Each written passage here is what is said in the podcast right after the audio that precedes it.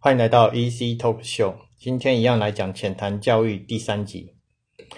金钱观念二。那我是在西马尼投资杂网志看到的一个文章哦。孩子问：我们家有钱吗？你的回答会影响到孩子的未来，是贫穷还是富裕？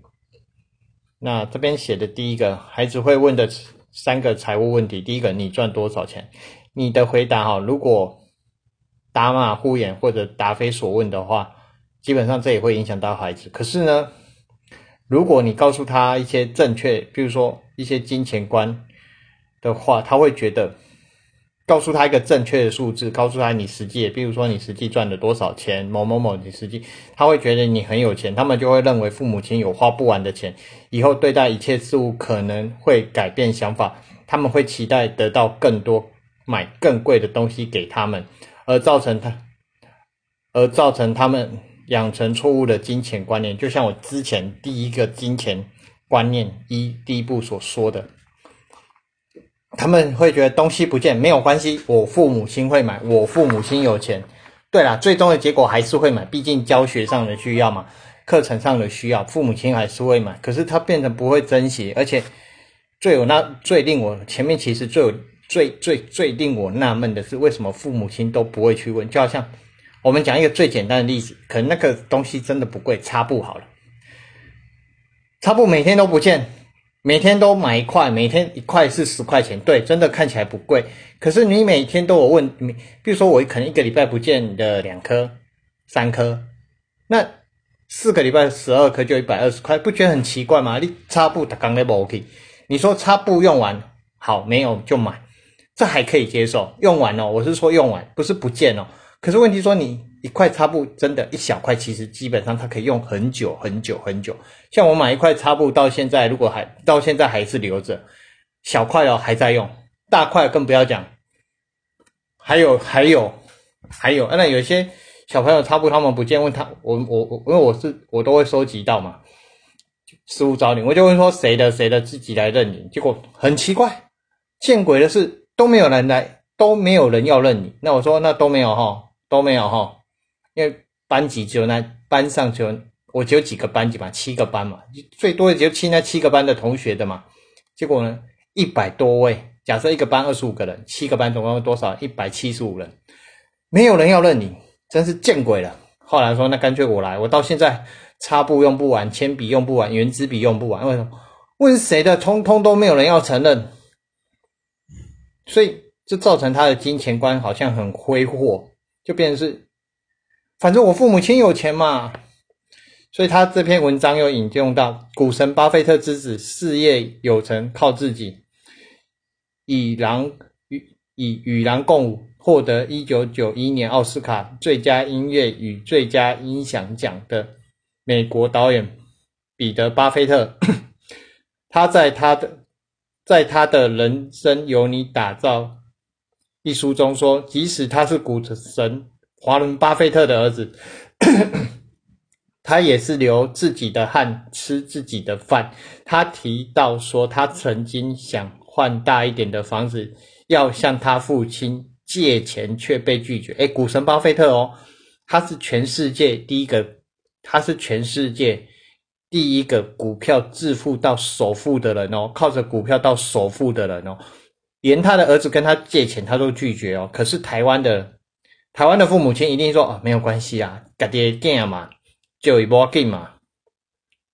可是股神巴菲特拒绝，后来他的小孩就是股神巴菲特小孩，他事业有成了，他觉得很感谢华伦巴菲特，也就是他自己的父亲，让他能够学会靠自己的能力独立。他说自己只有通过自己的努力，自己的努力才能获得真正的满足感。这是父母的财产无法给予，这是父母的财产无法给予的。经济的浪潮起起伏伏，唯有人的价值观是最稳定的货币，它永远不会贬值破产，并为我们带来丰厚的回报。他也提到，股神巴菲特时常对他们耳提面命的一句话是：有能力的父母应给予子女一笔能够做事，但不足以游手好闲的产业。有个良好的开端是好事，但让子女习惯于伸手要免费票，就是害人帮倒忙。他其实说的非常的好，到这一段哦，先到这一段，也就是说哦，有能力的父母应该是给予能给小孩子给小孩子一笔有能够做事的一种能力，因为我们。他的做事不是只有单单说哦，我们出去外面打工这样，而是我们要对自己的的事情负责，我们要去付出，我们要去付出，我们要去努力，所所要去努力，将我们能力发挥到极限，而不是说伸手牌当一个游手好闲啊，整天只会哎，不啊，我不钱啊，阿爸我不钱啊，阿阿公阿妈我不钱，因为有些是隔代教养，所以变成是因为。在台湾的教育就是啊，你要我就就是父母亲会常你啊，囝要来啊，后裔啊，我以后财产的赶快办后裔，我的以后财产也是一样是放给他啦。最常听到就是父母亲讲这句话，或者阿公阿妈也讲这句话。因为阿公阿妈疼孙嘛，他有的隔代教养根本也管不动，他也只能说啊，我钱好你改去买，我钱好你改去买，啊，听不懂台语的不好意思，我翻译成国语就是。反正我也不懂，我又没办法教他，那我干脆给他钱，他自己去买比较快。这种观念哦，其实 就是帮倒忙。与其跟小孩子说这不关你的事，或告诉他一个实际的金额，让他有一个错误的联想，你可以这么回答他：这是文章哦，我赚的钱足够让我们付水电瓦斯，买得起车子，维系。维持生活等，并不是告诉他实际的数字，而是告诉他我们今天能住在家里，不用担心水电瓦斯这些费用的催缴，也不用烦恼说我们出去只能坐大众运输工具的问题，或者是我们生活水准，应该说我们出去不是只有坐大众交通运输工具，而是也能自己开车出去玩，并且维。并且维持我们基本的生活开销的水准，生活这些的概念，建立子女的财务智商最重要的课题是让他们知道，父母亲如果有能力、能力许可，可以提供他们最好的教育，培养他们的能力。但是，一旦出了社会，他们必须要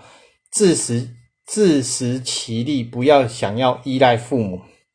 你可以出钱让他们出国念书，培养他们的能力，让他们出社会后有比较好的竞争条件。如果你连以后的路都替他们安排，子女已经非常习惯事事都在你的保护下成长，他们不会去历历练，去闯荡出自己真正的能力，对他可不见得是一件好事。很简单哦，讲到这边。我就必须要讲，我的父亲啊，告诉我，我基本上我读到高中的大学，他说我没有钱供应你读书，你要么就自己自己赚，你去读夜校自己赚，好，要不然你就去借。后来我我真的读夜校，我也真的自己赚自己的学费，我也没跟家里拿钱，就所谓的半工半读，那我也做到了。那我们得自己出，因为他就告诉我没有钱了，你要读你就自己想办法，就只回答我这句话。可是这篇的文章告诉告诉我们的是，如果你的小孩子要继续读书，就真的让他他真的有能力继续读书啊，就让他去读，不要让他担心学费的问题。可是我的状况是，我没有能力让你读咯。他的状况是你有能力就让，就是小孩子有能力就让他继续读，就让他继续读书，培养他们的能力，但是让他们出出社会只。顶多就是培养他们出社会有一个很好的条件，而不是你事事都安排他啊！我今天要这样，我明天要这样，我后天要这样，我的大后天今年要这样，明年要这样，后年要这样，都是你帮他安排好。那他会觉得，反正我父母亲安排好，我不用紧张，对不对？其实这个哈，之前我的 p a c k a g e 里面，其中有一个就有讲到，我生活中有两个案例，第一个呢。跟我是同年纪的，跟我同一届的，我们两个算是同一届的同学，不同班啊。他就整天靠家里，出去工作没有多久，可能十年，他将近从毕业，他大学也读夜校，他没有工作，然后到他毕业了也没有在工作，将近十年都没有工作，然后他去工作才一年半而已，就嫌东嫌西，然后就不做了。那为什么会嫌东嫌西呢？原因是因为大概粗略讲一下，因为他的工作是同学介绍，也就大很多同学都在同一间公司里面。那他的同学进去都很久，基本上有一些像是小组长，像是组长那样。那同学是同学，平常我们私底下交情是私底下交情嘛。可是到了公司之后，他还算是个主，他也是个主管，就要给予尊重嘛。他不懂，他会觉得说啊，我们兵兄喜动安内啊。第一个，他他被家里保护到连出社会的一个基本概念，这种基本的职。职场道德、职场的位阶、职场的伦理都没有，这是第一点。第二点，他弯不下腰，他觉得他被说他很不爽，所以他辞职了。那第二个，上次有讲到，我他可能不是家里保护太，而是他的另外一半对他太好，造成他吃吃软饭，胃不好。我们所谓的胃不好，然后变成是我。一样，他有赚钱，他一样有赚钱。可是月初领钱不到两三天没钱了，领了三万多块，不到两三天，不到十天，不到十号。假设我月初三月，假设我们月初一号领钱，我们不到十号就没钱了。然后他就要跟他的另外一半拿钱，然后又好像如果拿钱要恐吓人家这种的，对，就会变成会有这种的效果。不过第一种是比较符合我今天的主题。他的子女被保护的太好了，而父母亲也没有安排他出路，因为他呃他的小孩就就是我我跟我同一届的那个同学，他就觉得哦我自己就我自己的规划啦，没你管啦，结果整天在家里睡觉，起来哦每天又说他接电脑 case 组装电脑，组装哦很急，而且需要他组装吗？人家能到会的人还需要你组装吗？你有多少厉害的也没有啊，基本上我个人是觉得没有，在。财务观念的第三个问题，财务问题第二个问，财务问题有三个嘛？刚刚讲第一个，第二个，你有多少负债？你可以让小孩子了解你有，你现在有负债，但金额多少不用揭露，因为他可能会让他们觉得生活上多了不安，缺乏安全感。由于小孩子还无法真正的了解负债的意义，倒不如你可以利用这个机会跟他们沟通，以后怎么去。管理自己的财务怎么做，让自己避免掉入负债的状况，避免掉入负债的状况。例如跟他们讲解信用卡的观念，以后当他们已经可以自己办卡了，怎么去做计划性消费，不要冲动消费的结果，为了买，不要冲动消费结果，为了买三 C 产品或者是手机，因为有账单余额无法还清。而要多付出不少的利息，甚至欠下一大堆卡债无力偿还。这个就是我上次昨天讲的。我们买东西都会有计划，就是有一个计划。假设我今天想要买，不是可能它不是必须的，只是想要个犒赏，那我们就会有个计划，到达一定的程度。可是那些小朋友只会说啊，老师你好穷哦，你好穷哦，林博啊嘞，你花你自己的钱吗？那卡债的问题，其实我有一大堆朋友欠到欠完那些信贷啊、卡债的，就信用破产，他连连他不能存在银行啊、邮局，因为他只要一存进去，就一定会被扣钱。所以这种，我身边有这种人，好几个、好几个、好几个。再来第三个财务问题哦，为什么邻居有的？我们家没有，也许你们有能力拥有豪华的生活，你的小孩可能会觉得相当了不起，开始跟朋友炫耀。但如果你们是状况不是，但是你们是状况不是这么好，小孩可能觉得没有面子，在朋友间都没有什么可以跟人家比较的，他可能会产生一种心理。责怪父母亲为什么不能赚更多的钱，给他更好的生活，而这种比较的心态不做好处理的话，当他长大可能会在他的财务上产生一个很大的问题。你可以跟孩子沟通，跟他说，每个人的家庭处理财务的方式不一样，而你选择不像别人一样把钱花在那些奢侈品上面，你宁愿把钱省下来，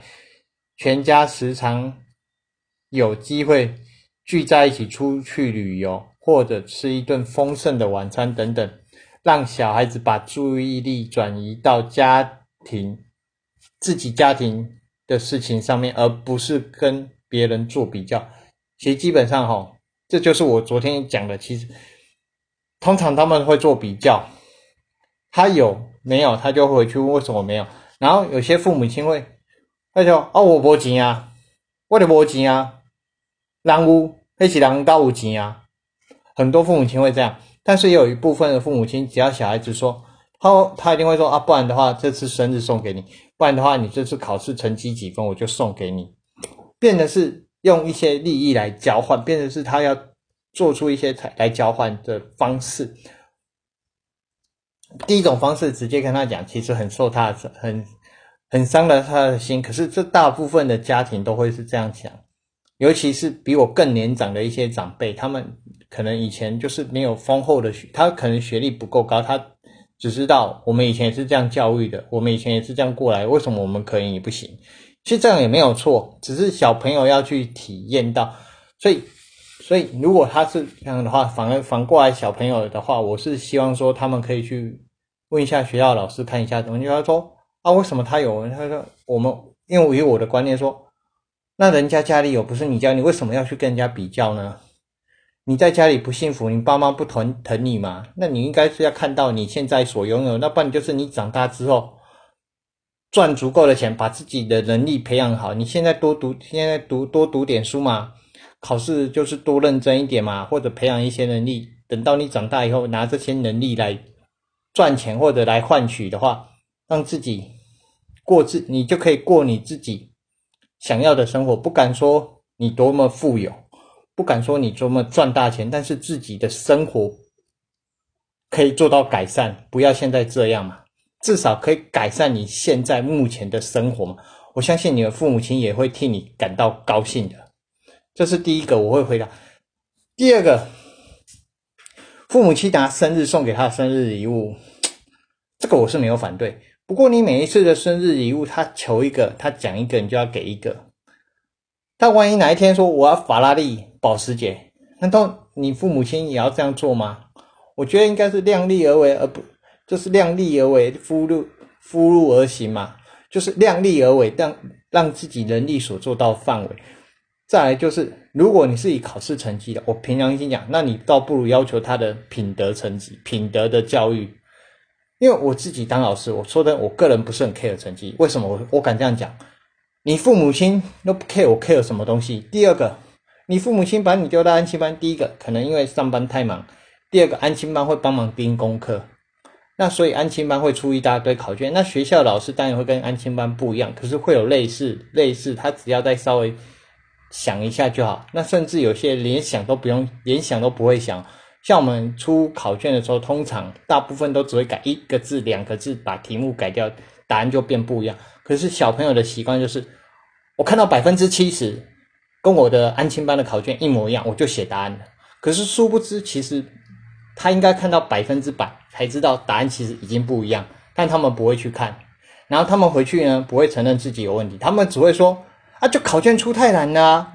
对不对？啊，全班最高分大概九十六、九十八，啊，就就一两个一百，就总共七个班。比如说我教七个班，他说七个班只有几个人一百，他太难了。然后父母亲就相信，而不是真的去。”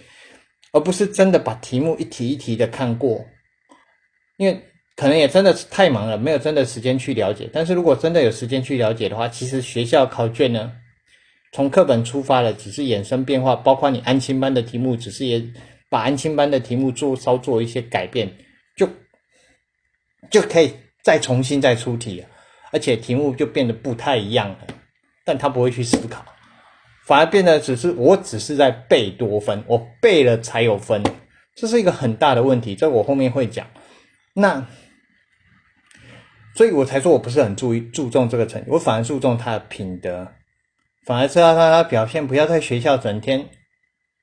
吵老师上课啊，或者是在皮啊，然后就跟同学吵架那边闹等等之类的问题，这后面也会提到。所以，与其说考试成绩要怎样，可能是一种鼓励也可以啊，但是不要太用这种方式去鼓励，我个人是不赞成啊。尤其是在学校，更不希望有这样鼓励。如当然有一些有一些特殊教育的学生，他可能单独有一间教室，或者是单独几个人一间教室，这些像学习中心的，就是他们学习比较缓慢，有几个人，每班会有几个人去，有有？然后几一个老师教大概五六五个学生，三到五个学生，这种你要发没有问题，因为才三到五个人。可是如果你是像我们这种正常的，应该说像我们这种科任的老师，一次对二十四个，然后七个二十四、二十五、二十六个，假设我们算二十五个，七个班一百七十五个人，哇！如果每个这样科任先破产，导师才几个，顶多二十二十五个，可我七个班就几个，一百七十五个。这种鼓励的观念，就是我其实要看一下是在什么样的情况，而不会全部都盘。这是我个人，但是我今天金钱的概念扯得有点太远了。那回到回过头来哦，今天这两部的金钱概念大致上就到这边。那后面还会讲一些不同的，浅谈一些教育啊，好，然后之后会讲到一个教改的问题，最后面还会讲到教改。那看一下到到多久？那 p 开始今天就到这边结束，谢谢各位，拜拜。